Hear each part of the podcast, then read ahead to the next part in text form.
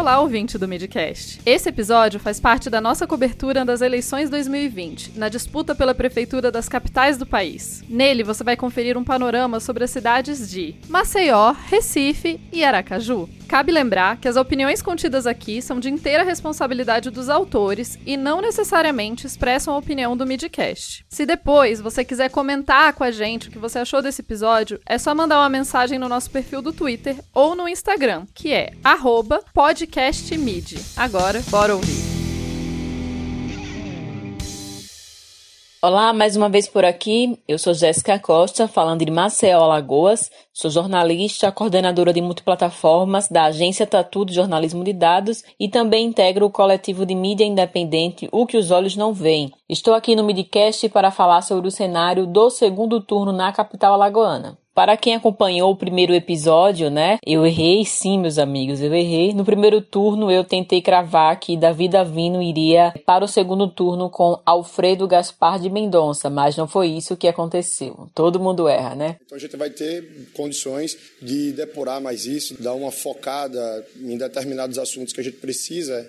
Eu começo essa nova jornada agradecendo a Deus e a você que confiou a mim o seu voto Alfredo Gaspar de Mendonça, do MDB, e JHC, do PSB, estão no segundo turno, estão aí no páreo, né, para decidir quem vai governar Maceió nos próximos quatro anos. Assim como em outras cidades do país, né, houve problemas na apuração das urnas na capital alagoana. Um erro no momento da gravação dos resultados de algumas urnas eletrônicas atrasou o resultado geral. Inclusive, né, na capital, houve o caso de uma vereadora que no domingo estava eleita e na segunda-feira, quando acordou e quando houve a última atualização do TSE, com 100% das urnas apuradas, ela não conseguiu se manter dentre as 25 vagas na Câmara dos Vereadores de Maceió. Israel Voltando aos resultados do dia 15, no primeiro turno, Gaspar Alfredo Gaspar de Mendonça teve 110.234 votos, com 28,87%, e JHC teve 109.053 votos, com 28,56%, uma diferença muito pequena né, em relação ao primeiro e o segundo colocados. Neste contexto, vale a pena ressaltar que a eleição em Maceió teve 148.318 abstenções, 21.000 votos brancos e 41.261 votos nulos. Ou seja, o número de abstenções, por exemplo, é superior ao resultado de qualquer um dos dois candidatos. O número de abstenções estaria à frente tanto do JHC, né, está à frente, na verdade, tanto do JHC quanto do Alfredo Gaspar de Mendonça.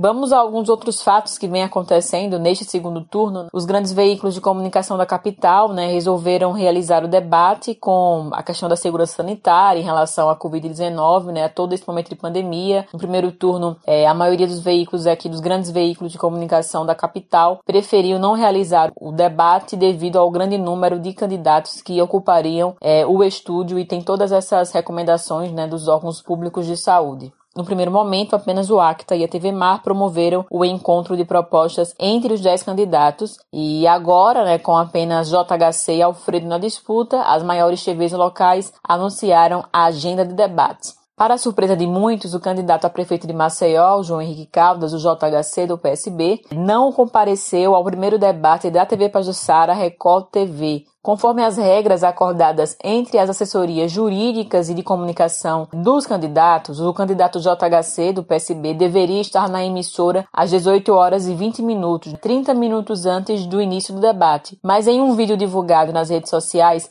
menos de uma hora antes do debate, ele afirmou que não ia comparecer por se tratar de uma arapuca para beneficiar o Alfredo Gaspar de Mendonça. Pessoal, descobri agora que esse debate da TV Pajussara é uma armação. A TV Pajussara é comandada pelo Rui Palmeira. Eles armaram Arapuca porque estão desesperados. Esse falso debate foi feito para beneficiar o candidato do prefeito, o Alfredo Gaspar. Eles já sabem até as perguntas que vão ser feitas. Eu desafio o candidato do prefeito Rui Palmeira a debater comigo com regras justas e perguntas diretas. Eu de um lado, ele do outro e com a mediação de alguém que não seja pago pelos sócios do prefeito O vídeo foi encarado como uma ofensa aos jornalistas do PSCom e a toda a classe, a toda a categoria de maneira geral. E esse vídeo fez inclusive que o Sindicato de Jornalistas de Alagoas, o Sindijornal, emitisse uma nota repudiando a fala do candidato e nas redes sociais também não faltaram os famosos memes chamando o JHC, que é deputado licenciado, de fujão. Dias depois, o próprio JHC compareceu ao debate na TV Ponta Verde e o debate se estendeu por quase duas horas, com muitas ofensas e direitos de respostas concedidos para os dois lados, tanto para o JHC quanto para o Alfredo Gaspar de Mendonça. Nesta última semana, agitada, claro, saiu a primeira pesquisa Ibope de intenção de votos para o segundo turno das eleições, mostrando que o candidato JHC lidera a disputa pela Prefeitura de Maceió com 42% e Alfredo Gaspar, do MDB, com 38% na modalidade de pesquisa estimulada, quando são apresentados os nomes dos candidatos às pessoas que respondem né, a esse tipo de pesquisa. Os dados mostram ainda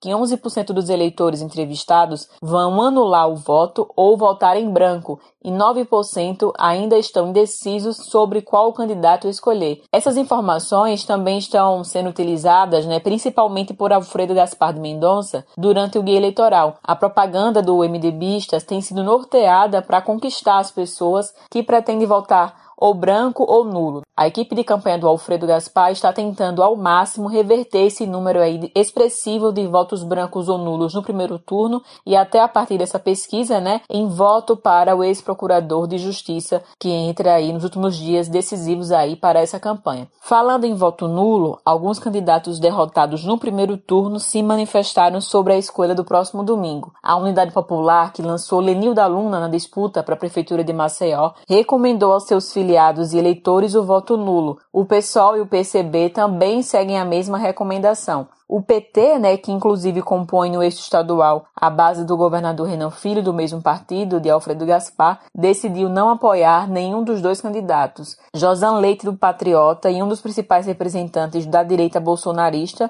em Alagoas, divulgou um vídeo também nas redes sociais orientando aos eleitores pelo livre-arbítrio, né, naquela jogada de neutralidade. Corinto Campelo, do PMN, Cícero Almeida, do Democracia Cristã e Cícero Filho, do PCdoB, até o momento não se manifestaram sobre qual candidato eles irão ou não apoiar. Dentre todos esses partidos, faltando poucos dias para o pleito que vai definir o segundo turno, o apoio de Davi Davino, né, terceiro colocado no primeiro turno, poderia ser fundamental para tentar definir de vez e abrir uma margem boa entre os dois candidatos. Né? O primeiro, segundo a pesquisa, o JHC está na frente, mas aí não tem uma margem tão considerável em relação ao Alfredo Gaspar de Mendonça. Porém, o Davi Davino se posicionou e vocês conferem aí um trecho do posicionamento dele. Eu passei esses últimos três, quatro dias refletindo muito e cheguei a uma conclusão que não tenho como apoiar nenhuma das candidaturas que estão postas. Diante de todo esse cenário e mesmo com essa primeira pesquisa apontando o candidato JHC como favorito, acredito que o Alfredo Gaspar de Mendonça, por ter ao seu lado Rui Palmeira e Renan Filho e toda a máquina pública por consequência, consiga vencer o JHC com uma pequena diferença de votos, repetindo aí um pouco do cenário do primeiro turno.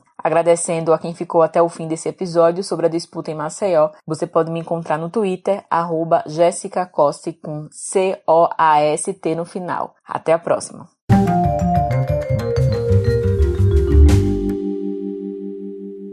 Aqui em Recife, a rinha de primos se transformou quase numa guerra santa. E aí, pessoal, aqui é Caio do podcast Política é Massa, mais uma vez trazendo uma visão geral do que esse segundo turno em Recife está se tornando. Se você achou que seria mais tranquilo sem os bolsonaristas disputando a prefeitura, com dois candidatos de esquerda na briga, você achou muitíssimo errado. No primeiro turno, as votações foram bem surpreendentes. A boca de urna do Ibope errou de muitos percentuais, mesmo que tenha acertado quem iria para o segundo turno. Se você ouviu meu boletim no primeiro turno, você vai lembrar que eu tinha analisado a dança de votos pela direita entre a delegada Patrícia e Mendonça Filho como algo benéfico para Marília Reis do PT. E realmente foi o que aconteceu. Apesar de que Mendonça esteve perto dos primeiros colocados e conseguiu mais votos do que seu histórico jamais teve. Talvez essa tenha sido a derrota mais dolorida para ele, que já perdeu cinco eleições majoritárias em sequência. Enquanto a delegada, que já deve estar de férias no Rio de Janeiro, no desespero da última semana e da desconstrução que sofreu principalmente pela campanha de Mendonça, abraçou até o pé frio de um certo Jair Messias Bolsonaro. De concreto, o que a gente sabe é que o apoio do presidente à delegada só prejudicou Mendonça e não trouxe grandes ganhos para ela. Porque para bolsonarista raiz não existe voto útil. Patrícia morreu com seus 14% de votos, enquanto o ex-ministro da Educação ficou em terceiro com 25%. Na disputa em família, 10 mil votos separaram João Campos de Marília Reis.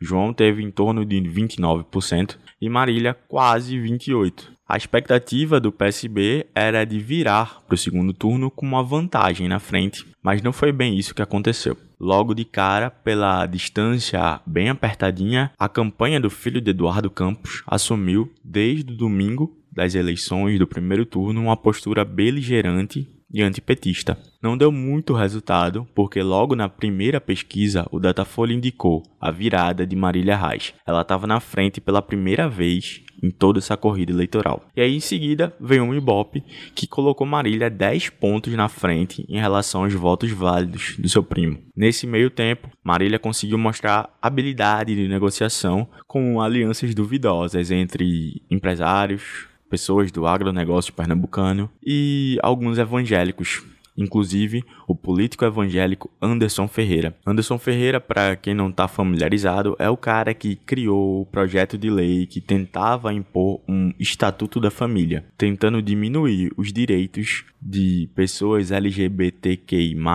construírem uma família para eles também legalmente. Um palanque estranho que já indicava algo também indicado nas pesquisas. Até aqui, os eleitores de Mendonça e Patrícia estão preferindo votar no PT a votar no PSB. O que parece muito doido nacionalmente, mas que faz sentido se a gente entender que tá todo mundo meio que de saco cheio do PSB. Mas nada, absolutamente nada é simples. Desde sábado, dia 21, a campanha de João Campos tem usado uma artilharia pesada. A gente foi bombardeado com notícias sobre investigação requentada de Marília e de rachadinhas envolvendo ela, que já foram arquivadas pelo Ministério Público outras vezes, além de uma polêmica com o Túlio Gadelha, que é o namorado da Fátima Bernardes e é um deputado eleito pelo PDT de Pernambuco. Túlio apoiou Marília, denunciou que o PSB tentou comprar o seu silêncio e foi desmentido pelo seu chefe de gabinete. Em seguida, na segunda-feira agora, a gente teve um áudio vazado em que supostamente Túlio Gadelha diz que Marília o aconselhou a praticar corrupção, caixa 2, rachadinhas, entre outras coisas. Só que nada disso supera a atitude da campanha do PSB em distribuir e vincular a imagem de Marília ao aborto, perseguição aos cristãos e toda essa ladainha conservadora que a gente já está acostumado a conviver no Brasil. Não tem diferença mais entre a campanha do PSB e a de Crivella. A questão agora é saber se Marília vai se manter resiliente, mesmo com tanta artilharia pesada em volta dela. Algumas coisas, óbvio, ela precisa explicar. Outras, a justiça eleitoral já teve que intervir, como esse caso aí dos panfletos apócrifos e fundamentalistas. A única certeza é que vai ser um longo caminho até domingo. As próximas pesquisas podem indicar se todo investimento em tornar a rinha de primos uma verdadeira guerra santa valeu a pena ou não para o PSB. Enquanto isso, o povo de Recife sofre com tantos projetos de poder sem nada para oferecer. Apenas um sincero vote em mim, eu sou o menos pior. De certo que todos saibam, o Recife começou a acelerar a falência de uma frente ampla de esquerda que já estava difícil de sair. Há limites que, sinceramente, você não ultrapassa.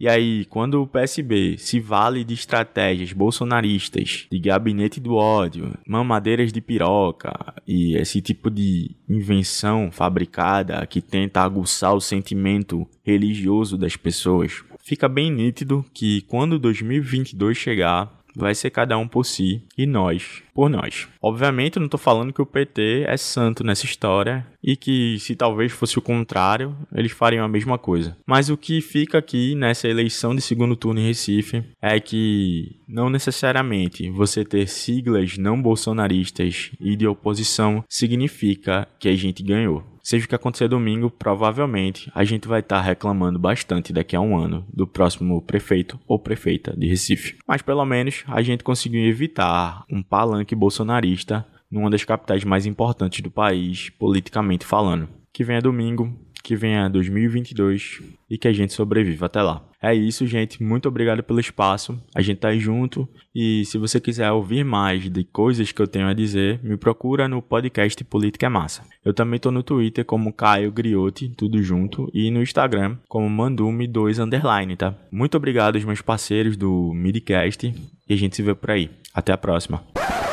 Como eu disse no áudio do programa, nada na política é fácil ou simples. Estou aqui para reiterar o resultado da pesquisa Ibope, que acabou de sair agora, dia 25 de novembro. É, só para adicionar né, essa coisa do, do, da pesquisa, já que no áudio eu, eu trouxe informações anteriores a ela. Como eu estava indicando ali no final, a gente precisava ver o que, é que ia acontecer nesses próximos dias porque o investimento da campanha de João Campos foi muito forte em relação a ressaltar questões negativas, né, da, da, da vida política de Marília Reis, enfim, eles estavam investindo muito na, tanto no antipetismo quanto numa pauta realmente conservadora e reacionária, né, de, de fundamentalismo religioso. E aparentemente, pelo Ibope, isso deu muito certo. É, o resultado mostrou um empate técnico com o João Campos na frente, com dois pontos percentuais na frente nos votos válidos. É, o que é meio assustador, porque semana passada esse mesmo Ibope tinha colocado Marília 10 pontos percentuais em votos válidos na frente. Basicamente, essa virada veio no eleitorado que votou na Patrícia Domingos, de preferência desse eleitorado mais conservador, mais lavadiatista, e que aparentemente está optando agora por João Campos. A gente precisa ver o que é que dessas pesquisas vai, vai, se, vai se, se segurar até domingo, né? É, pode ser que a abstenção aumente e seja muito maior, e aí todo o que a gente está vendo de pesquisa até agora não dê nada, ou também a gente pode ter uma confirmação desse cenário. O que fica de muito nítido né, nessa campanha no segundo turno é que tudo, absolutamente tudo, pode acontecer. Eu não sei como é que a campanha de Marília vai reagir, eu imagino que eles vão abrir a tal caixa de Pandora que alguns petistas dizem ter sobre o PSB. Com certeza isso pode acontecer. Basta a gente saber se vai ser necessário ou se vai ser realmente eficaz, né? É isso. Novamente, obrigado, gente. Vamos seguir aí adiante nessa loucura que está sendo essa eleição. Eu já tô cansado, sinceramente. Um abraço, valeu.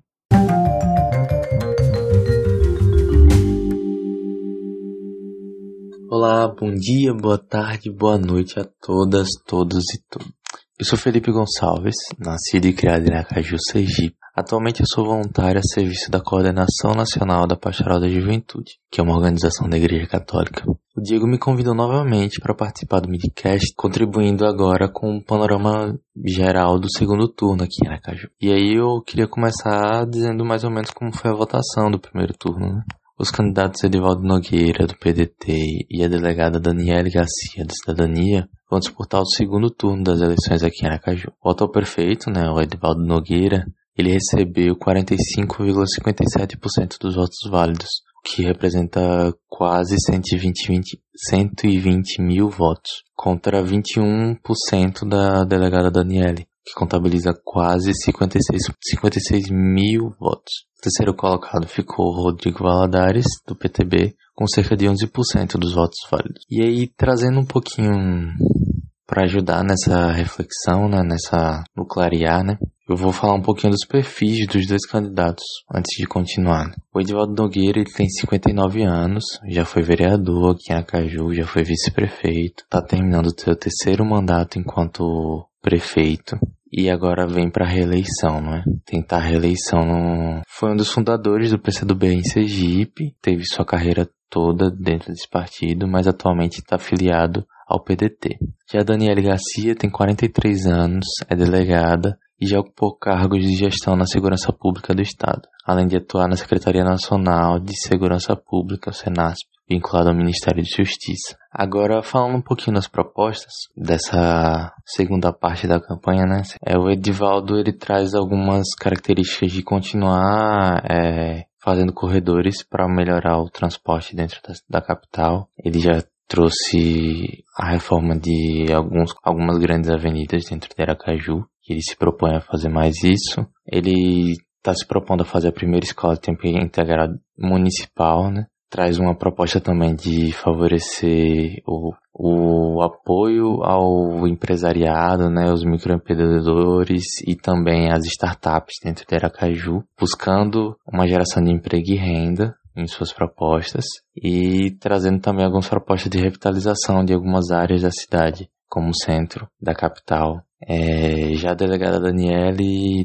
traz como algumas propostas é, dentro da sua campanha fazer o caminho de criticar a, algumas atitudes e também ingerências do atual prefeito e coloca propostas em cima desses problemas, dessas problemáticas atuais. Ela também traz uma proposta de fazer um crédito popular através do fundo em que município vai ser o avalista e aí também buscando alguns financiamentos internacionais para bancar isso aí. Ela faz uma, uma defesa muito grande do turismo da capital e também de uma revitalização de alguns pontos da saúde e também foca muito em dois pontos que são muito críticos para o atual prefeito. A revogação do aumento do IPTU e também a licitação dos transportes públicos que está embargada já há décadas. Agora falando um pouquinho mais específico da campanha, o Edivaldo ele vem trazendo isso, fazendo um levantamento mesmo do que foi realizado nos últimos anos,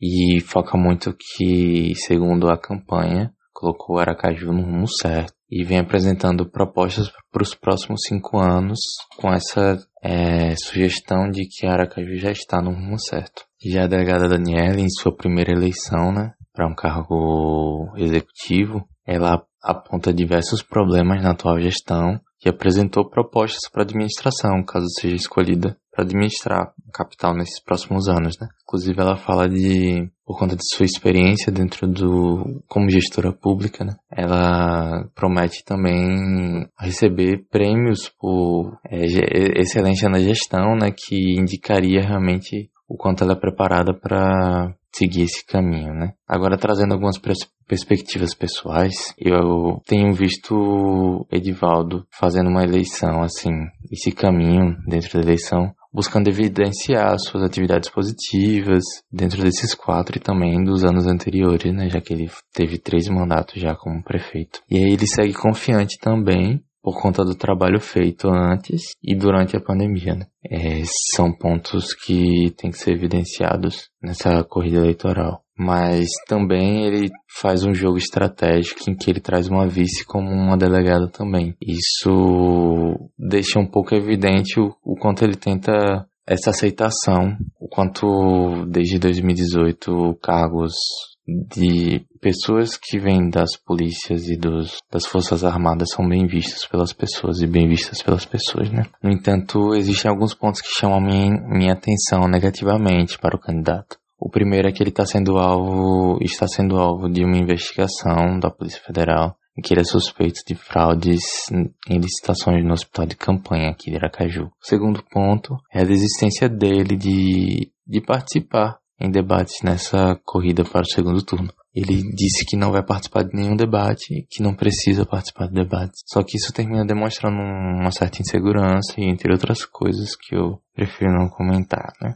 Agora falando sobre a delegada Daniele, ela vem se colocando como uma opção de mudança, de novidade, né? trazendo sua experiência dentro da corporação, dentro, sendo delegada da Polícia Civil, né? e atuante em alguns departamentos diferentes aqui dentro do estado e também sendo referência em alguns setores do Ministério da Justiça. Ela vem trazendo uma argumentação relacionada à melhoria na gestão pública, como eu já falei, e seguindo um caminho de criticar o atual prefeito, trazendo algumas propostas de melhorias. Isso é legal, né? Só que aí traz um ponto extremamente negativo dentro da sua campanha, que é a composição da sua chapa e também quem a apoia. O candidato a vice-prefeito é o Valadares Filho. Ele pertence a uma oligarquia sergipana, poderia chamar desse jeito, porque é uma família que tá, está há décadas na política daqui do estado e também já tendo eleito senador, deputados federais, enfim. Tem um apoio, seja financiamento, seja apoio político, né, capital político ou financeiro, enfim, de uma outra família bem tradicional e forte politicamente aqui em Sergipe, que é a família Amorim. E aí isso termina tornando o discurso da, de novidade, de mudança da delegada um pouco difícil de acreditar, né? Pessoalmente acho que isso é um elemento fortíssimo para que esse segundo turno não esteja tão equilibrado. E aí eu falo disso de não estar equilibrado porque, agora falando sobre o cenário e o resultado com base nas pesquisas, né? Uma pesquisa Ibope divulgada pela TV Sergipe na sexta-feira, na última sexta-feira, dia 20, aponta os seguintes percentuais de intenção de voto. Edivaldo Nogueira, 55%, delegada Daniele, 31%, brancos e nulos, 9%, não sabe ou não respondeu, 5%. Então, a partir da pesquisa, dessa última pesquisa, né? Provavelmente nessa sexta deve sair outra. Mas a partir dessa última pesquisa a gente tem bem evidente aí uma vitória do candidato do PDT, o Edivaldo Nogueira, e que já vem sendo construída há um tempo, né? Por alguns elementos positivos que acentuam dentro da campanha dele e alguns elementos negativos que terminam onerando um pouco a campanha da delegada Daniela. Então, acredito que com esses elementos qualquer um que consiga ouvir esse podcast consegue ter uma noção geral, né, de como está esse segundo turno. É, como eu disse no primeiro, eu acho que é fundamental e parabenizo o Midcast por esse trabalho de, de trazer informação, de fazer com que as pessoas tenham uma possibilidade de pensar um pouquinho mais e ver, ver para além do, do que é noticiado ou do que é visto na, nos horários eleitorais, né? Então agradeço a oportunidade novamente. Bom dia, boa tarde, boa noite a todos. Que essa eleição seja limpa, que essa eleição traga novos rumos e provocações para que a gente consiga viver melhor e que a gente também se inspire, porque a gente precisa ser, nós precisamos ser atuante efetivamente e afetivamente na política partidária. Agradeço novamente e tchau, tchau.